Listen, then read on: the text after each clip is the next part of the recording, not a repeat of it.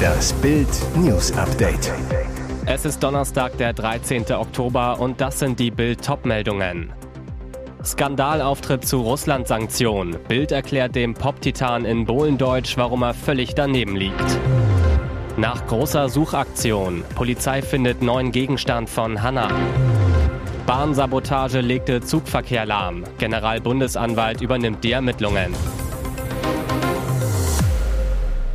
Skandalauftritt zu Russland-Sanktionen. Bild erklärt dem Pop-Titan in Bohlendeutsch, warum er völlig daneben liegt. Lieber Dieter, um es mit deinen eigenen Worten zu sagen, das war scheiße. Was du da auf dem Podium vor Jungunternehmern gelabert hast, zeigt, du liebst Politik und Debatte, aber die Liebe ist sehr einseitig. Okay, sagst du, da ist jetzt Krieg in der Ukraine, aber den Firlefanz mit Sanktionen und die ganze Inflation und dass die Leute frieren, das willst du nicht verstehen. Dieter, merkst du's noch? Wie würdest du sagen, wenn dein Wellense dich morgens kacken geht, hat er mehr Gedankengänge als du beim Thema Ukraine-Krieg. Deshalb jetzt für dich in ganz einfachen Worten, Putin hat die Ukraine angegriffen. Er hat das Land grundlos überfallen und versucht immer wieder der NATO, den Amerikanern und der EU die Schuld in die Schuhe zu schieben. Wenn du, lieber Dieter, jetzt sagst, die Politiker hätten sich bloß an einen Tisch setzen müssen, um Russlands Annexion zu stoppen, dann erklär das mal den Angehörigen ukrainischer Soldaten, die seit Februar durch Russlands Angriff gefallen sind. Oder den tausenden Familien der Frauen und Kinder, die im Bombenhagel von Putins Terroranschlägen starben.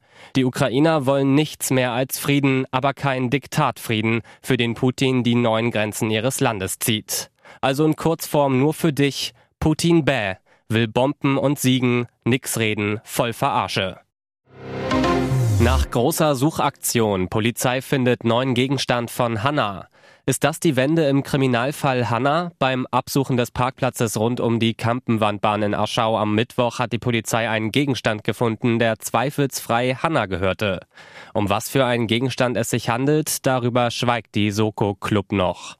Ein Spaziergänger hatte die Medizinstudentin Hanna am 3. Oktober tot im Flüsschen Prien entdeckt. Die 23-Jährige hatte in der Nacht zuvor im Musikclub Eiskeller in Aschau im Chiemgau gefeiert, wollte von dort aus zu Fuß zu ihrem Elternhaus, doch dort kam sie nie an. Der Fundort des persönlichen Gegenstands ist brisant. Den Gegenstand entdeckten die Suchmannschaften nämlich im Bärbach, einem kleinen Bächlein, das am Kampenwandparkplatz vorbeifließt und in der Prien mündet. Der Bach befindet sich zwischen dem Club Eiskeller und Hannas Elternhaus. Heißt im Klartext, jetzt können die Ermittler eingrenzen, wo die Medizinstudentin Hanna zum Zeitpunkt ihres Todes in die Bäche gelangt ist und wo sie möglicherweise auf ihren Mörder traf. Generalbundesanwalt Peter Frank hat die Untersuchungen zur folgenschweren Bahnsabotage vom vergangenen Wochenende an sich gezogen. Wegen möglicher verfassungsfeindlicher Sabotage habe die Behörde in Karlsruhe am Donnerstag ein Verfahren gegen Unbekannt eingeleitet, sagte ein Sprecher. Zuvor hatten der Spiegel und The Pioneer berichtet. Weitere Details zu den Ermittlungen nannte der Sprecher der Bundesanwaltschaft zunächst nicht. Die Anklagebehörde kann bei Taten von übergeordneter Bedeutung die Zuständigkeit an sich ziehen. Das Bundeskriminalamt führt die Ermittlungen im Auftrag des Generalbundesanwalts durch. Bundespolizeipräsident Dieter Roman warnte laut dem Bericht in einer Geheimsitzung im Bundestag vor voreiligen Spekulationen. Aus seiner Sicht reiche die Spanne möglicher Täter von Greta-Anhängern bis zum Kreml. ThyssenKrupp Steel hat am Donnerstag auf dem Gelände der ehemaligen Westfalenhütte seine neue Feuerbesichtigungsanlage eingeweiht. Dortmunds Oberbürgermeister Thomas Westphal sprach dabei vom Wunder von Dortmund. Nach der Grundsteinlegung Ende 2019 litt der Baufortschritt unter den wirtschaftlichen Folgen der Corona-Pandemie und des Kriegs in der Ukraine. Die Anlage sei ein Vertrauensbeweis für Standort und Mitarbeiter, so Ministerpräsident Hendrik Wüst. Gerade in Zeiten der Energiekrise geht es um die wirtschaftliche und soziale Stabilität in unserem Land. 1300 Menschen beschäftigt ThyssenKrupp in Dortmund bereits. Jetzt kommen nochmals 100 dazu. Das neue Megawerk für mehr als 250 Millionen Euro ist 350 Meter lang mit einem 65 Meter hohen Kühlturm für die Stahlbereiche. Allein der Ofen ist 700 Meter lang. Kein Wunder, dass der Gasverbrauch bei dem einer mittelgroßen Stadt wie Castrop-Rauxel liegt. Gebraucht werden die feuerverzinkten Bleche vor allem in der Autoindustrie. Abnehmer sind alle europäischen Autohersteller. Schlechte Zeiten für Jörn Schlönvogt. Der GZSZ-Star bestätigte gegenüber Bild exklusiv die Trennung von seiner Ehefrau Hanna Weig. Schlönvogt zu Bild. Wir können bestätigen, dass wir seit längerem kein Liebespaar mehr sind. Um Missverständnissen vorzubeugen, wir verstehen uns sehr gut und ziehen unser Kind gemeinsam groß. Wir bleiben sowohl freundschaftlich als auch geschäftlich miteinander verbunden. Nach Bildinformationen sind der Schauspieler und die Influencerin schon seit einem Jahr getrennt, leben aber noch zusammen. Schlönvogt und Weig haben eine gemeinsame Tochter, die im Dezember 2017 zur Welt kam. Im Juni 2018 heiratete der GZSZ-Star Hanna in einer romantischen Zeremonie im Grand Hotel Heiligendamm an der Ostsee. Jetzt das Eheaus zwischen Schlönvogt und dem zehn Jahre jüngeren Model. Laut Bildinfos ist die Scheidung aktuell noch kein Thema, soll aber in naher Zukunft erfolgen. Und jetzt weitere wichtige Meldungen des Tages vom Bild Newsdesk. Im Juni, Juli und August 2022 konnten Fahrgäste für gerade einmal 9 Euro mit Regionalzügen durch ganz Deutschland fahren. Schnell war klar, es soll ein Nachfolgeticket kommen. Das neue Ticket soll Klimaticket Deutschland heißen. Das Verkehrsministerium unter Volker Wissing merkt im Eckpunktepapier jedoch an, dass es die Bezeichnung Deutschland-Ticket bevorzugen würde. Zum Start soll das Ticket für den Preis von 49 Euro pro Monat im Jahresabo erhältlich sein. Das deutschlandweit gültige Ticket soll 2023 dauerhaft eingeführt werden. Eine Einführungsphase von zwei Jahren soll der Evaluation zur Optimierung hinsichtlich der Vorbereitung einer dauerhaften gesetzlichen Regelung dienen, heißt es in dem Papier. Bedeutet, das Ticket soll dauerhaft bleiben, wird aber eventuell noch einmal optimiert. Bund und Länder beabsichtigen, das Ticket je zu 50 Prozent gegenzufinanzieren. Der gemeinsam zu tragende finanzielle Rahmen sollte ungefähr drei Milliarden Euro betragen, heißt es weiter in dem Papier. Ihr hört das Bild News Update mit weiteren Meldungen des Tages. Razzia bei der gefallenen Dschungelkönigin Melanie Müller. Nach dem Sieg und Hitler-Großeklat auf einem ihrer Konzerte durchsuchten Polizei und Staatsanwaltschaft heute Morgen den ehemaligen Bahnhof Leipzig-Waren, den Müller zum Wohnhaus ausgebaut hat. Es geht um zwei Verfahren im Zusammenhang mit den aufgetauchten Videos, bestätigte Vanessa Fink, Sprecherin der Leipziger Staatsanwaltschaft gegenüber Bild. Nach Bildinformationen rückten Polizei und Staatsanwaltschaft gegen 4 Uhr zum Grundstück der ehemaligen Dschungelkönigin aus. Es wurden Beweismittel sichergestellt.